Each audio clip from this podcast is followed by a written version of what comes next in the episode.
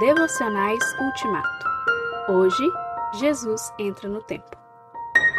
Eis aqui vos trago boa nova de grande alegria, que o será para todo o povo. É que hoje vos nasceu, na cidade de Davi, o Salvador, que é Cristo, o Senhor. Lucas 2, versículos 10 e 11. Quando chegou a data certa, o Verbo se fez carne e habitou entre nós, cheio de graça e de verdade, e vimos a sua glória. João 1, versículo 14. Exatamente aí, Jesus entra no templo e torna-se visível e palpável.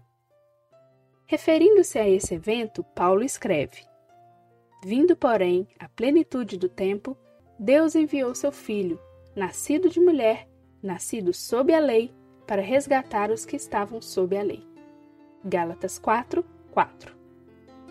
Ao tomar forma humana, o Verbo não deixa de ser o Verbo, não deixa de ser Deus, não deixa de ser eterno. Ele apenas torna-se igual a nós, vira gente, humaniza-se.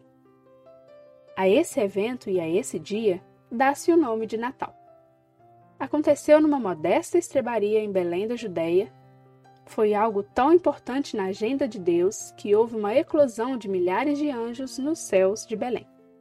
Eles cantavam: Glórias a Deus no andar de cima e paz entre os homens no andar de baixo. Lucas 2, versículo 14.